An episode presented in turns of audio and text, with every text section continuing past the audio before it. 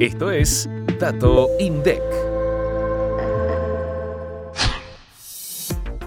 El indicador sintético de servicios públicos subió 5,3% interanual en enero de 2023. Respecto al primer mes de 2022, un solo sector registró variación negativa, el servicio de correo con una caída interanual de 3,8%. De los seis sectores que exhibieron números positivos, se destacaron las uvas de transporte de pasajeros con 62,4% interanual y de peajes con un 9,1%. El resto presentó variaciones por debajo del 2%. El indicador sintético de servicios públicos mide la evolución de un conjunto de servicios con periodicidad mensual.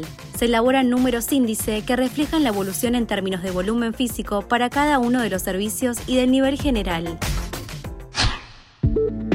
Para más información, escucha este viernes mucho más que un número. Activa la campanita para no perderte los próximos episodios